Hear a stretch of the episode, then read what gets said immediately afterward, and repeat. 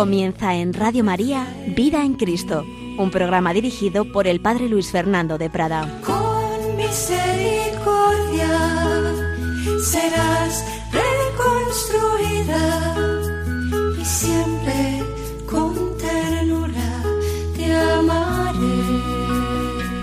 Un cordialísimo saludo, muy querida familia de Radio María. Somos amados por el Señor, nos fiamos de Él, creemos en Él. Bueno, pues vamos a dedicar, si Dios quiere, el último programa de esta larga serie que hemos estado dedicando a la fe, la primera virtud del cristiano, la primera virtud teologal. Las grandes y más importantes virtudes, como sabemos, son las teologales, fe, esperanza y caridad y de ellas la primera, la fundamental, es la fe, no la más importante, que es la caridad, que es la cima, que es la coronación, pero es la que pone el cimiento, aunque esos cimientos a su vez hay que ahondar, hay que hacer agujero y ahí está la humildad que es como hacer ese agujero, ¿verdad?, en negativo, pero ahí luego se ponen los cimientos en positivo, que son la fe. Hemos estado viendo las características de la fe, cómo se considera teológicamente, eh, su relación con otras virtudes, los pecados contra la fe, en fin, fuimos viendo muchos temas, fe y razón, y los últimos programas los hemos dedicado a esta exposición estupenda de la fe que nos daba el Papa Francisco con su primera encíclica, que ya tenía en buenísima parte preparada el Papa Benedicto y que él la asumió Lumen Fidei, y hoy es ya el último programa que dedicamos al último capítulo de esta encíclica y también la última reflexión sobre la fe de esta larga serie que ni más ni menos que han sido 11 programas sobre esta virtud de la fe con este que ahora comenzamos. Pues bien, la encíclica Lumen Fide, recordemos que tiene cuatro capítulos. Después de una primera introducción, en que se preguntaba el Papa si la fe es una luz ilusoria, como tanta gente de nuestro mundo cree. Después veíamos el primer capítulo, hemos creído en el amor. Lo más importante es fiarnos de Dios. El cristiano es el que ha creído en el amor que Dios nos tiene, una fe preparada en el Antiguo Testamento y que llega a plenitud en Jesucristo, que nos demuestra su amor sobre todo en la cruz y que al resucitar da fundamento verdadero, definitivo a nuestra fe. No es ningún invento. Segundo, si no creéis, no comprenderéis. Y ahí veíamos la relación de la fe con la verdad, la fe como escucha y visión, la fe y la razón, la fe y la búsqueda de Dios, la fe y la teología. El día pasado veíamos el capítulo tercero, transmito lo que he recibido, y ahí veíamos la dimensión comunitaria y eclesial de la fe. La fe es personal, pero no es individualista, no es algo meramente subjetivo. Hablábamos de la Iglesia, madre de nuestra fe, de los sacramentos y la transmisión de la fe, de la fe, la oración, particularmente del Padre Nuestro, el Decálogo y de la unidad e integridad de la fe. Y el cuarto capítulo de la Lumen Fidei se titula Dios prepara una ciudad para ellos, una expresión que aparece en la carta a los Hebreos, Hebreos 11, 16, pero aquí de lo que vamos a hablar, a lo que se refiere esta expresión, es la relación de la fe con la vida ordinaria, con la vida social, fe y bien común, fe y familia, como la fe es luz para la vida en sociedad, como es una fuerza que conforta en el sufrimiento. Y es que entramos en este capítulo cuarto que es muy importante. Mucha gente, como ya decíamos en la introducción de la encíclica, piensa que la fe, bueno, pues es una cosa que a algunos les da por ahí un sentimiento subjetivo, quizá a algunos les da cierto consuelo, pero como que no tiene que ver con la vida ordinaria. Incluso cristianos buenos puede que pase esto. Yo tengo mi fe para mí, para rezar, para ir a misa, pero luego está la vida. La vida de trabajo, la vida de familia, la vida de diversión, la vida en sus diversos componentes como si fuera algo que no tiene que ver con la fe. Y vemos que no es así. No es así. La fe cristiana no es eso. Eso puede valer para ciertas religiosidades, para ciertos planteamientos esotéricos, para ciertos enfoques, sobre todo de tipo orientalista, espiritualidades evasivas, eh, que, como que menosprecian este mundo de aquí, que lo importante es lo espiritual, mucho espiritual, mucho espiritual, y no nos olvidemos de que el demonio es espiritual, ¿eh? que es espíritu, cuidado, cuidado. Dios nos ha creado con una materia, con una carne y en sociedad. Por tanto, la fe tiene que ver con todo ello. Pues es lo que vamos a ver en este capítulo cuarto. Fe y bien común. La fe no solo se presenta como un camino hacia el cielo, que también evidentemente, sino también como una edificación, como la preparación de un lugar aquí en la tierra, un lugar en que el hombre puede convivir con los demás. Recordemos a Noé. Noé logra salvar a su familia, construye el famoso, la famosa arca, el arca de Noé. Esto no simplemente es llegar al cielo, es que salva a su familia aquí en la tierra. Abraham, Abraham, movido por la fe, habitaba en tiendas. Sí, esperaba la ciudad de sólidos cimientos, pero entre tanto habitaba en tiendas. La fe da lugar a una nueva solidez, al podernos fiar unos de otros. Si el hombre de fe se apoya en el Dios fiel, en el Dios del Amén, y así adquiere estabilidad, adquiere solidez, esa solidez de su fe también va a darse en la ciudad que los hombres de fe hagan apoyados en Dios, en esa ciudad que Dios está preparando para el hombre. La fe revela hasta qué punto pueden ser sólidos los vínculos humanos cuando Dios se hace presente en medio de ellos.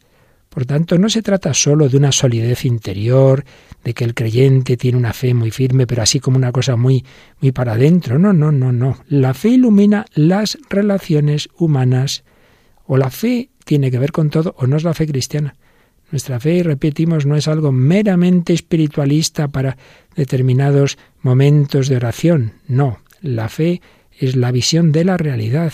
En el fondo es la vida ordinaria vista con los ojos de Dios, pero es esa vida, no es otra cosa distinta. La fe no nos habla de extraterrestres y no sé qué cosas extrañas, nos habla de la vida, de la vida, pero vista con los ojos de Dios. Por tanto, ilumina las relaciones humanas porque nace del amor y sigue la dinámica del amor de Dios. El Dios digno de fe construye para los hombres una ciudad fiable. Y precisamente por su conexión con el amor, Veamos cómo San Pablo en sus cartas relaciona fe, esperanza y caridad. Por esa conexión de la fe con el amor, la luz de la fe se pone al servicio concreto de la justicia, del derecho y de la paz. La fe nace del encuentro con el amor originario de Dios, en el que se manifiesta el sentido y la bondad de nuestra vida. Nuestra vida es algo bueno, viene de Dios. La luz de la fe permite valorar la riqueza de las relaciones humanas, su capacidad de mantenerse, de ser fiables, de enriquecer la vida común. La verdadera fe nos hace disfrutar de la vida, porque vemos que el mundo es bueno, que ha sido creado por Dios, que las personas humanas, por muchos pecados que tengan, que tenemos, no dejan de ser imagen y semejanza de Dios, que la creación es algo buena. La fe no aparta del mundo ni es ajena a los afanes concretos de los hombres de nuestro tiempo. Sin un amor fiable, nada podría mantener verdaderamente unidos a los hombres. La unidad entre los hombres se podría entonces concebir fundada nada más en la utilidad. Bueno, nos viene bien el unirnos, cada uno pues pone aquí sus habilidades. Se podría concebir como fundada en la suma de intereses o en el miedo, en el miedo, pues juntémonos para defendernos de peligros, pero entonces ya la sociedad no sería algo positivo basado en la bondad de vivir juntos, ni en la alegría que la sola presencia del otro puede suscitar. Aquí hay un tema muy interesante. Fijaos que Aristóteles, el gran filósofo griego, decía que el ser humano está hecho para la amistad, para ser amigos de los demás hombres, que eso es un gran bien, que es una gran riqueza. Daba un valor inmenso Aristóteles a la amistad. Entonces decía que la sociedad, la polis, pues realmente a lo que debe ir es a eso, a que los hombres sean amigos entre sí. Luego, en cambio, fijaos, que en los planteamientos de filosofía política ya de la modernidad, eh, como pueden darse en Hobbes y en tantos autores de los últimos siglos, ya no hay este planteamiento de que el hombre es alguien bueno y de que le sale solo el querer eh, ser amigo de los demás y entonces la sociedad es algo positivo porque lo nuestro es la comunicación. No, no. Ya se va a ver la sociedad y el Estado sobre todo, simplemente que como el hombre es malo, homo lupus, el hombre es un lobo para el hombre, pues hay que defenderse, o a lo más pues es por intereses, por utilidad, claro, pues sumamos las habilidades de cada uno, nos interesa vivir juntos, pero no porque en sí mismo el ser humano le salga el, digamos, la amistad y la comunicación, sino que todo se ve ya desde la perspectiva utilitaria, o peor, el miedo, y eso da lugar a los totalitarismos y entonces estados represores que intentan evitar por los males mayores, por lo menos a la gente no se mate, pero a costa de pues de un montón de, de condicionamientos y, y, de, y de vigilancia del leviatán, este estado que controla todo, ¿no?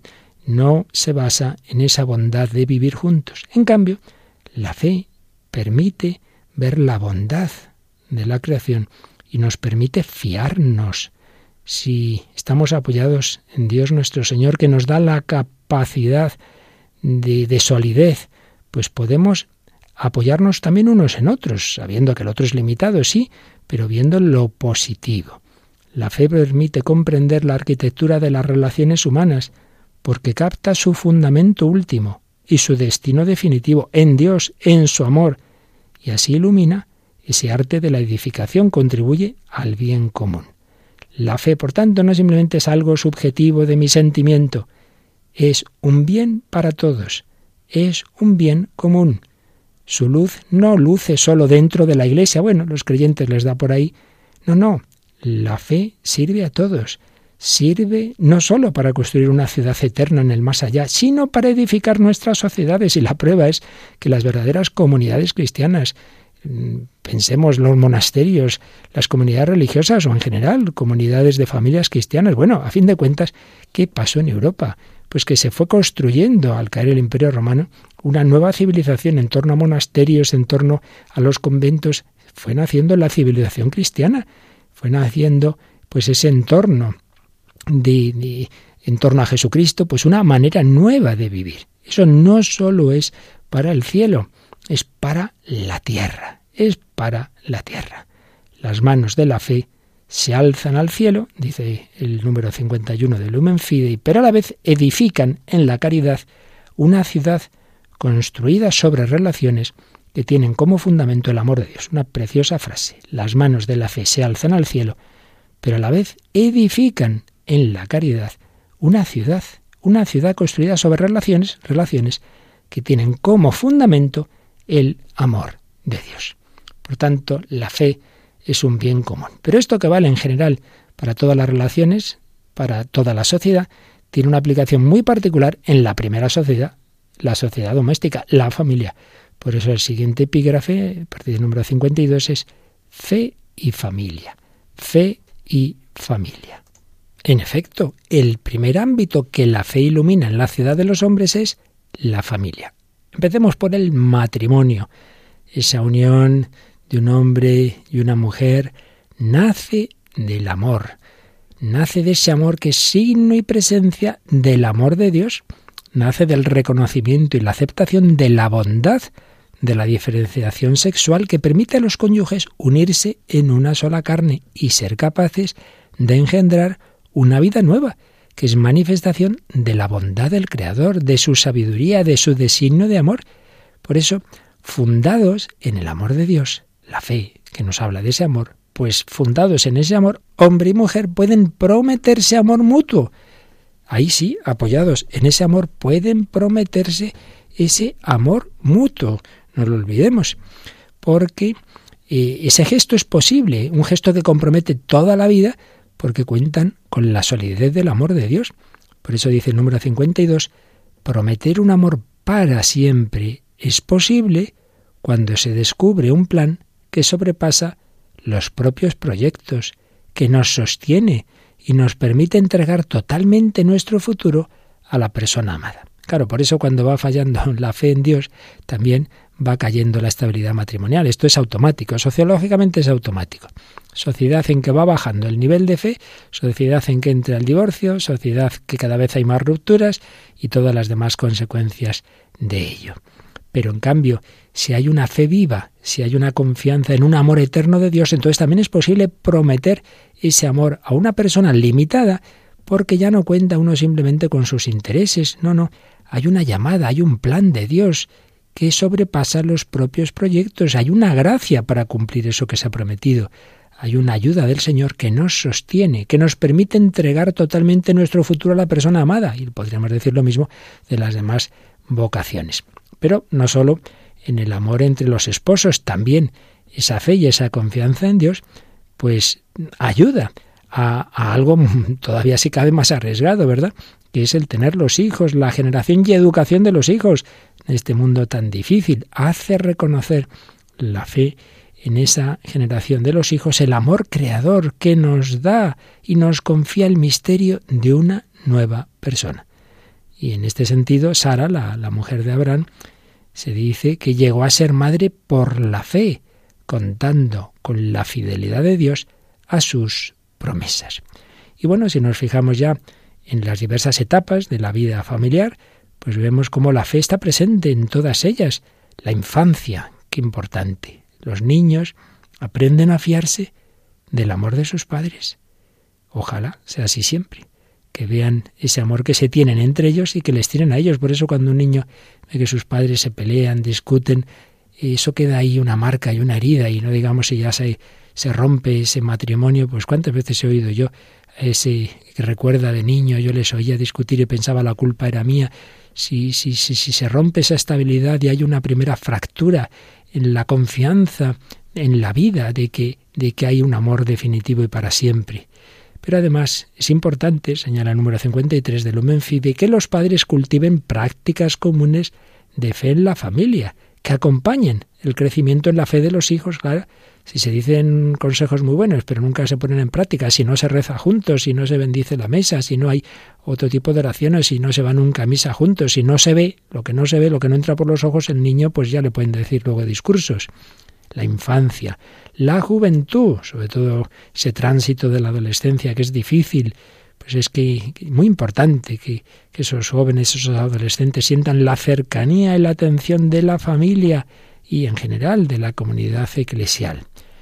Bueno, todos hemos visto, y aquí lo señala el número 53, pues el bien que hacen esos encuentros de los jóvenes, particularmente las jornadas mundiales de la juventud. Ahí manifiestan la alegría de la fe, el compromiso de vivir una fe cada vez más sólida y generosa.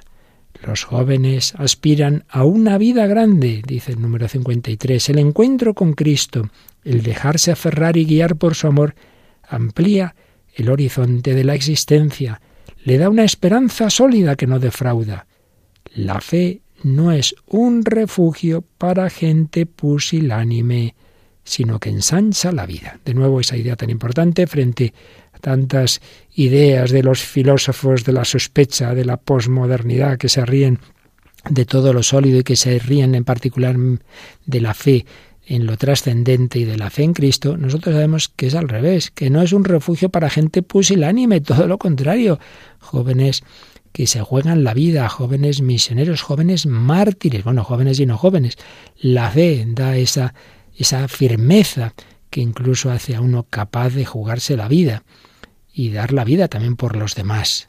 La fe hace descubrir una gran llamada, la vocación al amor, y asegura que el amor es digno de fe, que vale la pena ponerse en sus manos porque está fundado en la fidelidad de Dios, más fuerte que todas nuestras debilidades. Cuando hay fe firme, la familia está unida, los hijos crecen tranquilos, seguros, apoyados en el amor de sus padres, ven que, que eso es fiable, que pueden también tener amigos y todo va partiendo desde, desde ese primer amor de la familia, se va extendiendo viceversa. Si ya desde pequeños tienen malas experiencias, no te puedes fiar ni de tus padres, no te puedes fiar de nadie, pues ya seré parte de una situación negativa, de heridas. Por supuesto, luego el Señor tiene sus caminos para sanar las heridas, lo vemos también constantemente, pero el plan de Dios, obviamente, sería que desde el principio tuviéramos esa confianza en que la vida es bella, en que el amor es verdadero, en que hay alguien que está siempre ahí con nosotros, que ese abrazo primero que la mamá da al bebé recién nacido se prolonga a lo largo de la historia y es un pequeño reflejo del abrazo eterno de Dios. El amor de Dios, somos pasión de Dios cada uno de nosotros. Si nos lo creyéramos de verdad, tú, único, irrepetible, amado por Dios, Él te ama así, pues quiérete a ti mismo y quiere a los demás, con esa confianza de que Dios ve siempre lo positivo en tu debilidad, con todos tus defectos. El Señor te quiere, es lo que preciosamente canta este grupo Hakuna en esta canción, Pasión de Dios.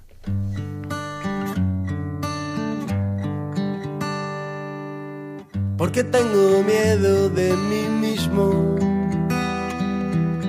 porque no disfruto hoy de cada minuto, porque querría ser de un modo distinto, porque vivo siempre lo que haré. Tanta cosa para motivarme, basta ya de maltratarme.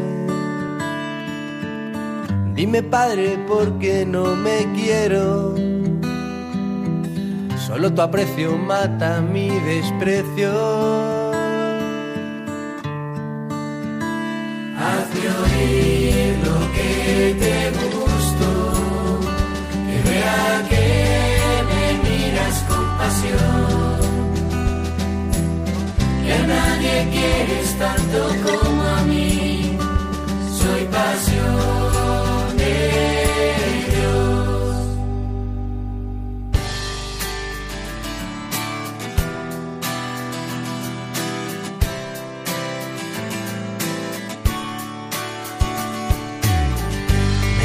que huya de mi debilidad. Tú me dices que permanezca en ella. Me valoran por éxitos y perfección. Tú disfrutas conmigo tal y como soy. Débil, enfermo y en pecado. Puro, impotente y quebradizo Solo así descubro cómo me ama. Solo así descubro cómo me quiere. Hazme oír lo que te gusto, que vea que me miras con pasión, que te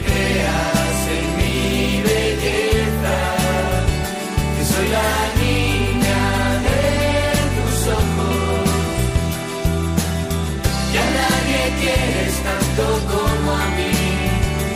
Es mi padre y enloquece. Que a nadie quieres tanto como a mí. Soy pasión de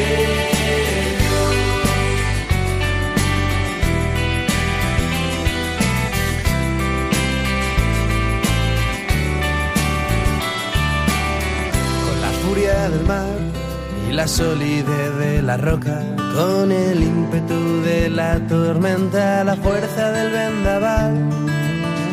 Con esa misma contundencia tú me dices, tú eres mío, tú eres mío.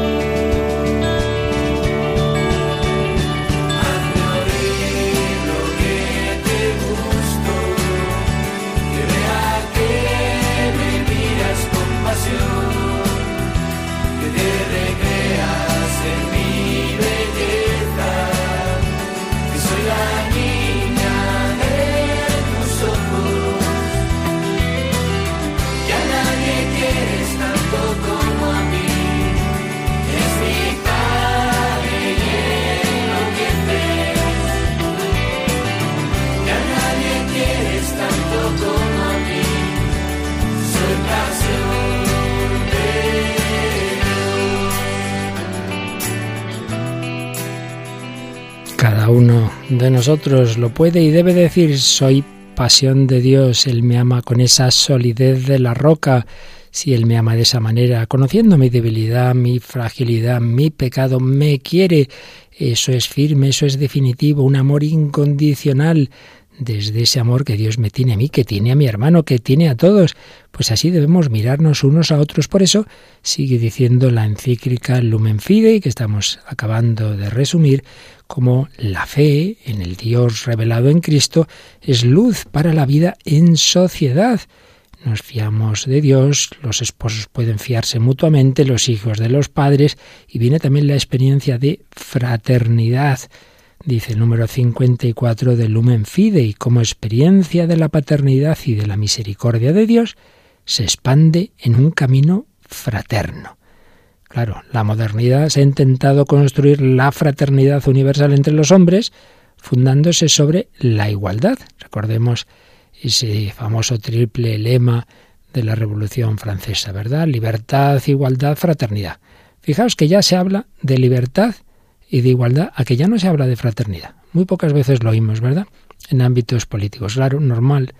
Ha quedado la libertad que acentúan determinados partidos, la igualdad que acentúan otros partidos, pero ya nadie habla de fraternidad, porque para hablar de fraternidad hace falta hablar de un padre común. Si ya prescindimos de Dios, ¿qué paternidad hay? ¿Qué fraternidad puede haber? En cambio, si tenemos esa fe en el amor de Dios, Padre de todos los hombres, que a todos nos ama con pasión, como esta canción nos decía, entonces miraremos al otro como hermano. Luego nos podremos pelear. También los hermanos se pelean y, también nos peleamos entre cristianos, lamentablemente, y en la iglesia. Bueno, pero siempre hay un fundamento, como en la familia, ¿no? Venga, que es tu hermano, venga, pediros perdón. Ya está. Claro, lo vemos en la historia de la salvación. El hombre descubre que Dios quiere hacer partícipes a todos como hermanos de la única bendición, esa bendición que encuentra su plenitud en Jesús que quiere que todos seamos uno. Toda la, historia de la salvación se dirige a formar un pueblo, el pueblo de Dios, el pueblo de la antigua alianza, el pueblo de Abraham, nuestro padre en la fe, el pueblo de, de, Isaac, de Jacob, el pueblo que guía a Moisés, pero todo ello va encaminado al nuevo pueblo de Dios, edificado sobre Cristo, la piedra angular y los doce apóstoles y la roca de Pedro. La fe nos lleva a ese pueblo de Dios, la fe nos enseña que cada hombre es una bendición también para mí, que la luz del rostro de Dios me ilumina a través del rostro del hermano. Por eso la espiritualidad de comunión, que bellamente explicaba San Juan Pablo II en aquella exhortación Nuevo Milenio y Neunte, es ver la luz de la Trinidad en el rostro del hermano, es darme cuenta de que el otro es parte mía, que, que el otro no es un extraño, que somos parte del mismo cuerpo místico de Cristo. Gracias a la fe, hemos descubierto la dignidad única de cada persona. Y fijaos que esto hasta qué punto es real, que la fe nos lleva a ello, que no hay más que comparar con lo que pasaba en el mundo antiguo antes de llegar al cristianismo. Se despreciaba la dignidad de la persona, vamos, que no se consideraba, y por supuesto, si uno tenía defectos físicos, si el niño nacía mal, nada, se le tiraba directamente. Por eso es llamativo que el pagano Celso, muy enemigo del cristianismo, una de las cosas que reprochaba a los cristianos era precisamente pensar que Dios hubiera creado el mundo para el hombre, poniéndolo por encima del cosmos, siendo el hombre pues algo tan tan miserable. Y escribía ¿Por qué pretender que la hierba crezca para los hombres y no mejor para los animales salvajes e irracionales? Si miramos la tierra desde el cielo, ¿qué diferencia hay entre nuestras ocupaciones y lo que hacen las hormigas y las abejas?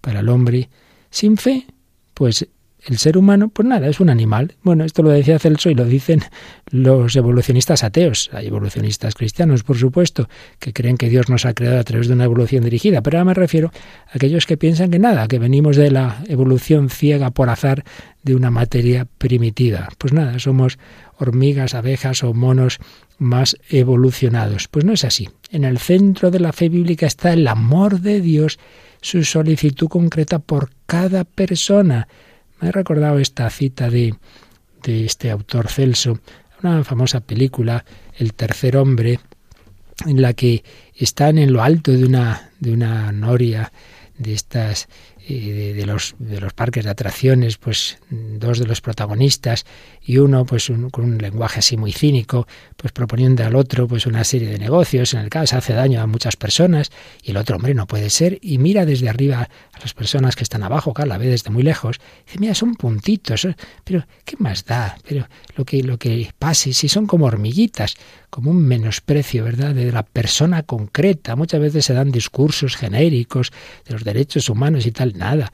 Luego la persona concreta no se la aprecia en absoluto, sino se tiene esta visión de, del amor de Dios por cada persona humana. Cuando se oscurece la fe, cuando se oscurece esa visión del amor de Dios, de su designio de salvación, eh, pues también se oscurece la visión de la dignidad humana. Ese designio de Dios abraza a la humanidad entera y a toda la creación y por supuesto alcanza su cúspide en la encarnación, muerte y resurrección de Jesucristo. Entonces el hombre pierde su puesto en el universo, se pierde en la naturaleza, ya es un elemento más de la naturaleza. Bueno, ya sabemos que hoy día están mucho más protegidas muchas especies animales y vegetales incluso que el ser humano. El hombre ya es una partecita más de esta, de esta naturaleza se renuncia a su responsabilidad moral o, o el hombre en el otro extremo pretende ser el árbitro absoluto de la naturaleza, atribuyéndose un poder de manipulación sin límites. En cambio, fijaos, la fe no sólo nos da una visión positiva de la persona humana, sino de la misma naturaleza, de la misma creación, claro, porque entonces el hombre reconoce en la naturaleza una gramática escrita por Dios, una gramática hay algo, eso no es casual, el mundo está bien hecho, con un orden, porque lo ha hecho el Creador, que es infinitamente inteligente y nos ha dado este mundo a nosotros, no para un dominio despótico, pero sí para que nos ayude a cumplir nuestros fines. En este mundo vemos una morada que Dios nos ha confiado para cultivarla. Nos invita a buscar modelos de desarrollo que no se basen solo en la utilidad y el provecho, sino que consideren la creación como un don del que todos somos deudores. También mm, esta visión de fe nos ayuda a identificar formas de gobierno justas, reconociendo siempre que la autoridad en último término viene de Dios para estar al servicio del bien común. Y otro aspecto muy importante, de la fe viene la posibilidad del perdón. Qué importante es esto. Siempre hay historias en, las personas humanas, en los pueblos, en las sociedades de venganzas, es que tu familia, el tatarabuelo me hizo esto a tal, y entonces yo tengo que vengar. Y esto pues a nivel de, familias, de pueblos, de naciones, de... y claro, si no rompemos la espiral de la venganza, pues estamos siempre en guerra, ¿no? Bueno, pues desde la fe cristiana tenemos un fundamento impresionante para el perdón. Y lo mismo, en cuanto, cuando se va perdiendo la visión de fe, desaparece, ya no se habla nunca de perdón, de misericordia, no, no, que pague lo que ha hecho. Estricta justicia, pero en el peor sentido, muchas veces se confunde con venganza. La fe cristiana da esa actitud, ese posible perdón, que no excluye la justicia, pero que la sobrepasa, un perdón que muchas veces necesita tiempo, esfuerzo, paciencia, compromiso, perdón posible cuando se descubre que el bien es siempre más originario y más fuerte que el mal. Esta es la clave.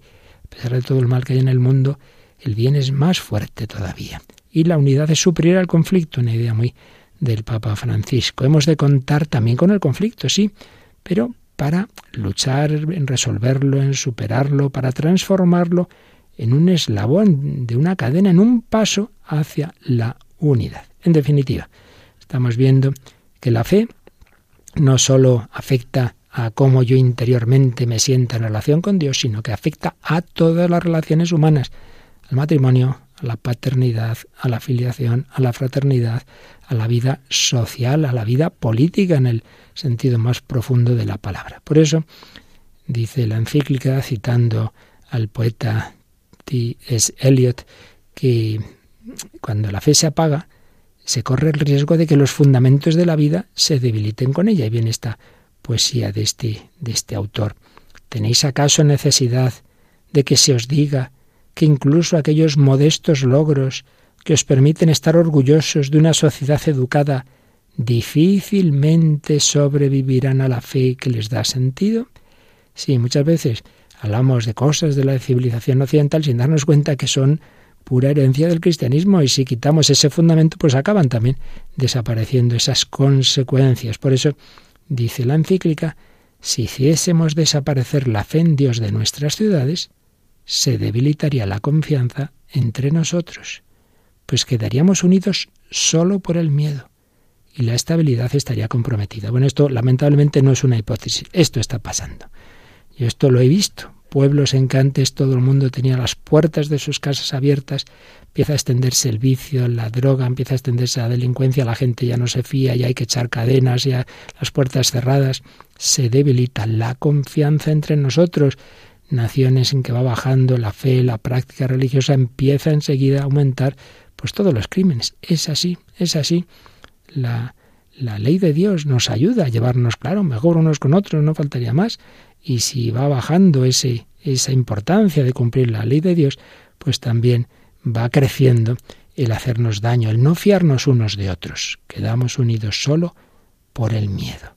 Dice la carta a los Hebreos 11:16, Dios no tiene reparo en llamarse su Dios, porque les tenía preparado una ciudad.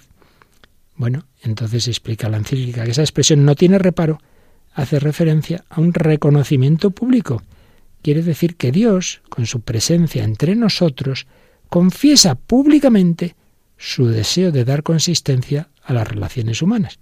Dios no tiene reparo en llamarse nuestro Dios. Pero viene la pregunta. ¿Seremos nosotros, en cambio, los que tendremos reparo en llamar a Dios nuestro Dios? O sea, Dios no tiene reparo en llamarse nuestro Dios y nosotros sí lo tenemos. ¿Seremos capaces de no confesarlo, de no confesar a Dios en la vida pública? de callarnos, no, no, esto es para la vida privada, yo me callo aquí, no, no digo que soy católico.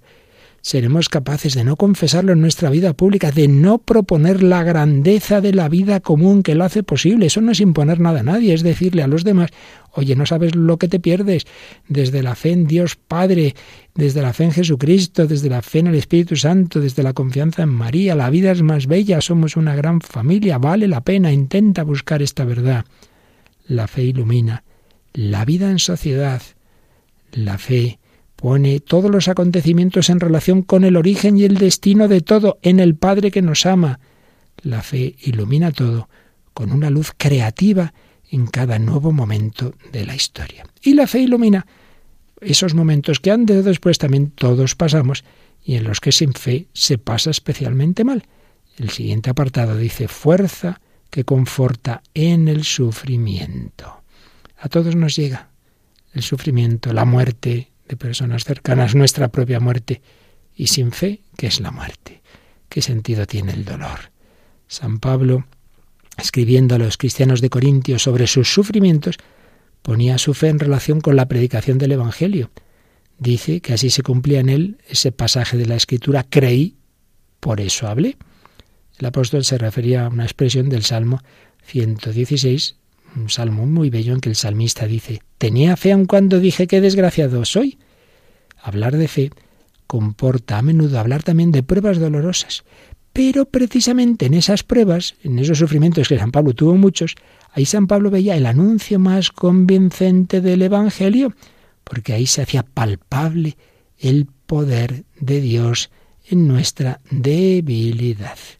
Sí, en la hora de la prueba, la fe nos ilumina, y precisamente en medio del sufrimiento de la debilidad aparece más claro que no nos predicamos a nosotros mismos, sino a Jesucristo como Señor. Es muy bello, vale la pena meditarlo, capítulo 11 de la carta a los hebreos, de todos aquellos que han sufrido por la fe. Se habla, por ejemplo, de Moisés, que asumió la afrenta de Cristo. El cristiano también sabe que siempre habrá sufrimiento, pero que le puede dar sentido, que puede convertirlo en acto de amor, de entrega confiada en las manos de Dios, que no nos abandona, que no nos abandona nunca. Por eso sufrimos como los demás, pero de una manera distinta al que no tiene fe, porque bueno, esto está en el plan de Dios. Puedo convertir este sufrimiento en un acto de amor, en un acto de entrega confiada en las manos del Señor. Puede ser una etapa de crecimiento en la fe y en el amor, pues claro, al que da fruto mi Padre lo poda para que dé más fruto, dice Jesús en Juan 15.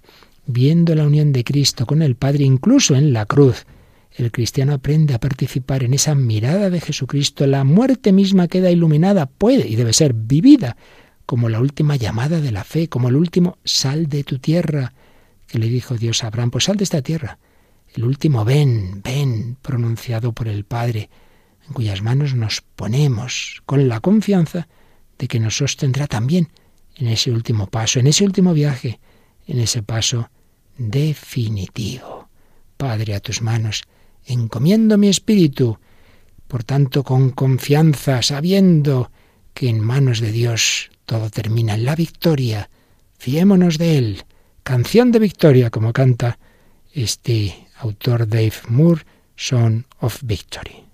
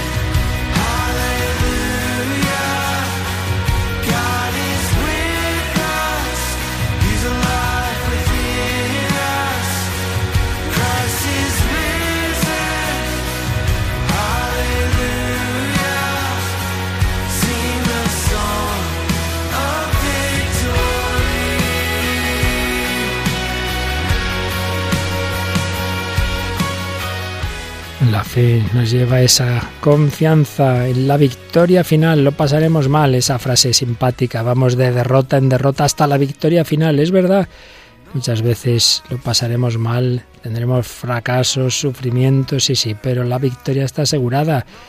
Ya lo sabes, con Cristo, con María, reinaré. No tengáis miedo. Yo he vencido al mundo. Por fin mi corazón inmaculado triunfará. Estamos viendo cómo la fe ilumina la vida humana, sus relaciones, ilumina la sociedad, ilumina también el sufrimiento. Pero añade el número 57 de Lumen Fidei que la luz de la fe no nos lleva, por supuesto, a olvidarnos de los sufrimientos del mundo. Al revés, ¿cuántos hombres y mujeres de fe han recibido luz de las personas que sufren? Recordemos a San Francisco de Asís con el leproso a la Madre Teresa de Calcuta con sus pobres. Captaban el misterio que se escondía en ellos, en los pobres, en los enfermos.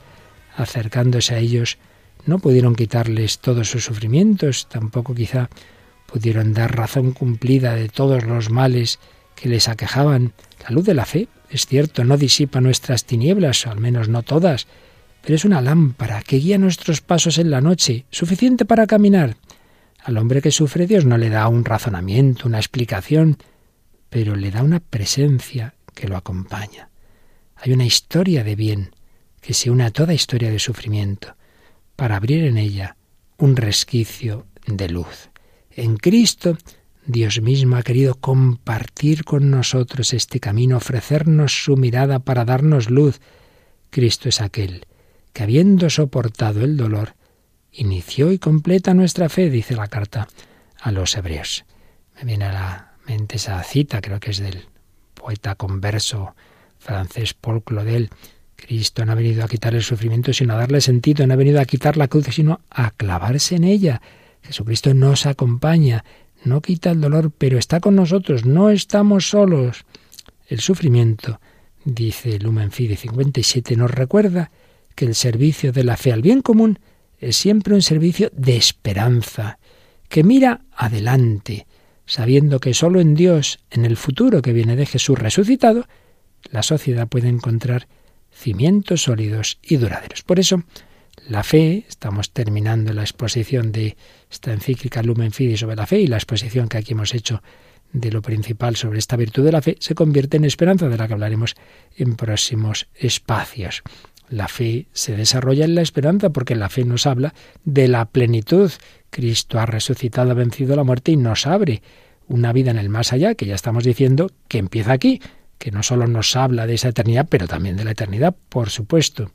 La fe va de la mano de la esperanza, porque aunque nuestra morada terrenal se destruye, dice San Pablo, tenemos una mansión eterna en el cielo, una mansión que Dios ha inaugurado ya en Cristo, en ese cuerpo de Cristo el dinamismo de fe, esperanza y caridad, las grandes virtudes del cristiano, estas tres virtudes, ese dinamismo, nos permite integrar las preocupaciones de todos los hombres en nuestro camino hacia aquella ciudad cuyo arquitecto y constructor iba a ser Dios, porque la esperanza no defrauda. ¿Qué frases tiene San Pablo? Romanos 5:5, la esperanza no defrauda. Claro que no. Tú fíate de Dios, que no te defrauda. Hombre, no me pedí, tal cosa y Dios no me la concedió. Y hombre, eso no está prometido que te vaya a dar esa cosa concreta. Dios te promete darse a sí mismo, caramba, bastante más, ¿eh? El infinito de Dios, nuestra herencia, nuestro futuro es Dios. Pues no está mal.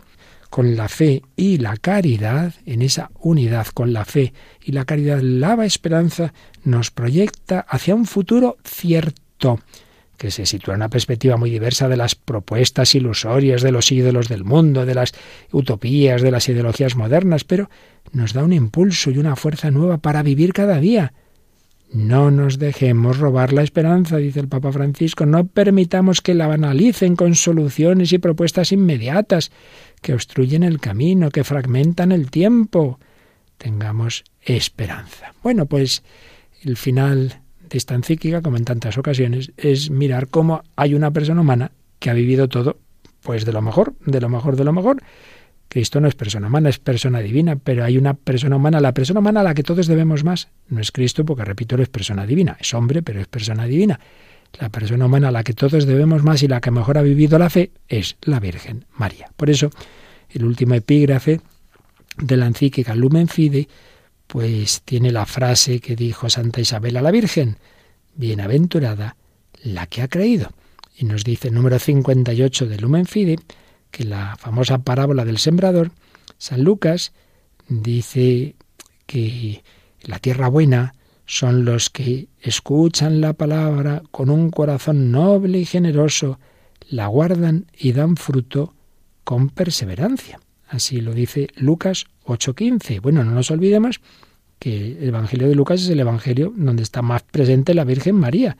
Por tanto, ese corazón noble y generoso que escucha la palabra, que la guarda y da fruto con perseverancia, pues es un retrato implícito de la fe de la Virgen María. De hecho, es el mismo San Lucas el que en otro lugar de su Evangelio dice que María conservaba en su corazón todo lo que veía y escuchaba, y así la palabra daba fruto en su vida. La Madre del Señor es icono perfecto de la fe. Bienaventurada, feliz, la que ha creído. Y así en María, la hija de Sión, se cumple la larga historia de fe de todo el pueblo de Dios, del Antiguo Testamento, esa historia en la que había muchas mujeres fieles, comenzando por Sara, la mujer de Abraham, mujeres que junto a los patriarcas fueron testigos del cumplimiento de las promesas de Dios, del surgimiento de la vida nueva. Pues luego ya en la plenitud de los tiempos, la palabra de Dios se dirigió a María. María la acogió con todo su ser, en su corazón, para que tomase carne en ella y naciese como luz para los hombres. Dice San Justino que María, al aceptar el mensaje del ángel, concibió fe y alegría. Qué expresión tan bonita. Concibió fe y alegría. La fe, en efecto, en María dio su mejor fruto. Cuando nuestra vida espiritual va bien, nos llenamos de alegría, que es el signo más evidente de la grandeza de la fe.